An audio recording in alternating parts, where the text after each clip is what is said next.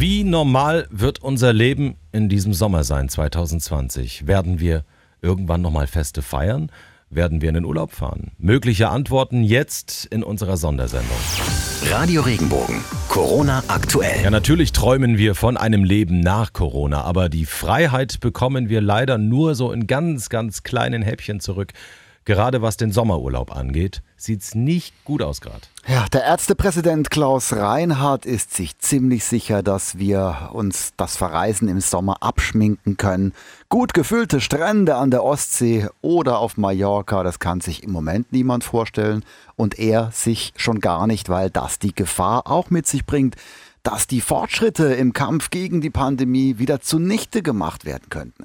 Außerdem sagt Reinhard, Urlaubsländer wie Italien oder Spanien, die werden dann auch noch nicht mit so vielen Touristen klarkommen, weil sie so viele Probleme haben, mit denen sie zu kämpfen haben.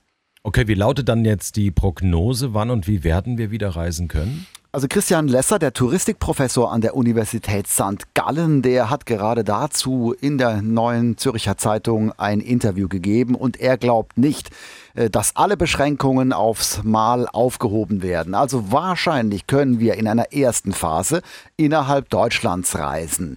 Ob das in diesem Sommer kommt, das werden wir sehen. In einer weiteren Phase könnten die Grenzen in Europa wieder öffnen und wir könnten hier Urlaub machen. Und erst in einer letzten Phase, wenn wirklich alle Restriktionen aufgehoben sind, wird der Tourismus wieder zwischen den Kontinenten stattfinden. Also erst dann kommen wieder Asiaten und Amerikaner zu uns und das frühestens nächstes Jahr glaubt der Touristikprofessor Christian Lesser und auch nur dann, wenn es wirksame Medikamente oder idealerweise eine Impfung gegen das Virus gibt. Und gerade äh, schlägt hier der Tourismusverband Mecklenburg-Vorpommern vor, in Deutschland doch die Sommerferien zu verschieben auf August und September, also für alle, auch die Bundesländer, deren Ferienbeginn schon im Juni liegt, äh, dann könnten sich dadurch auch diese Länder von der Flaute der ersten Monate des Jahres erholen. Wie normal wird denn das Leben in diesem Sommer, das Leben? Das, das, das haben wir auch unsere Bundesgesundheitsminister Jens Spahn und Co. gefragt, der gestern zu Gast in Stuttgart war und viel Hoffnung auf ein schönes Sommerfest, äh, das wollte er uns nicht machen. Das, was sicherlich als letztes wieder möglich ist, das ist im Zweifel die Party und das Volksfest, weil dort das Ansteckungsrisiko besonders hoch ist und zum Zweiten es auch am verzichtbarsten ist. Ich weiß, jedes Volksfest ist richtig und wichtig, aber ich glaube, es ist verzichtbarer als andere Dinge im Alltag. Ja, über mögliche Ausstiegsszenarien werden die Ministerpräsidenten der Länder zusammen mit der Bundeskanzlerin am Mittwoch nach Ostern beraten. Auch der Sport und wie eben schon die angekündigte Kultur liegen brach. Jetzt will die Bundesregierung die Veranstalter unterstützen. Ja, die Veranstalter, die müssen den Eintrittspreis nicht zurückzahlen. Sie dürfen den Menschen mit Eintrittskarte einen Gutschein geben. Das will das Kabinett heute beschließen, berichtet die Funke Mediengruppe.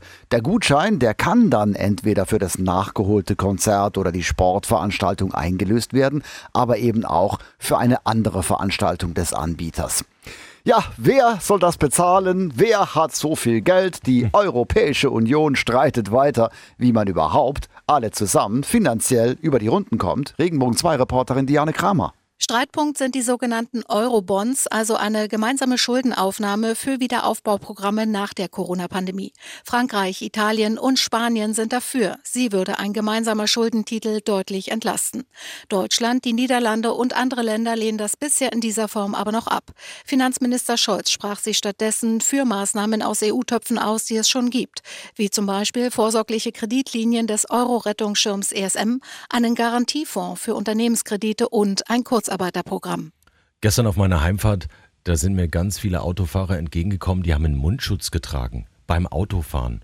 Dabei müssen Autofahrer jedoch auf ein paar wichtige Dinge achten, ansonsten Bußgeld.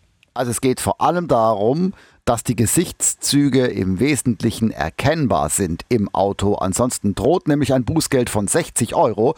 Und werdet ihr geblitzt, und man kann euch im Nachhinein nicht identifizieren, dann kann es sein, dass ihr in Zukunft ein Fahrtenbuch führen müsst. Das Problem gibt es vor allem bei den selbstgenähten, selbst hergestellten Masken, die zum Teil so groß sind, dass sie einen Großteil des Gesichtes verdecken. Und noch ähm, ein paar letzte Facts zu Corona kurz zusammengefasst. Ja, Deutschland plant eine 25.000 Euro Strafe für Einreisende, die nicht in Quarantäne gehen oder bleiben.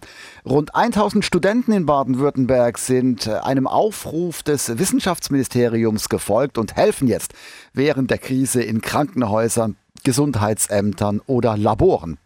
Und in Großbritannien, da wächst die Zuversicht, dass Premier Boris Johnson seine Infektion übersteht. Radio Regenbogen, Corona aktuell. Wenn dir der Podcast gefallen hat, bewerte ihn bitte auf iTunes und schreib vielleicht einen Kommentar. Das hilft uns sichtbarer zu sein und den Podcast bekannter zu machen. Dankeschön.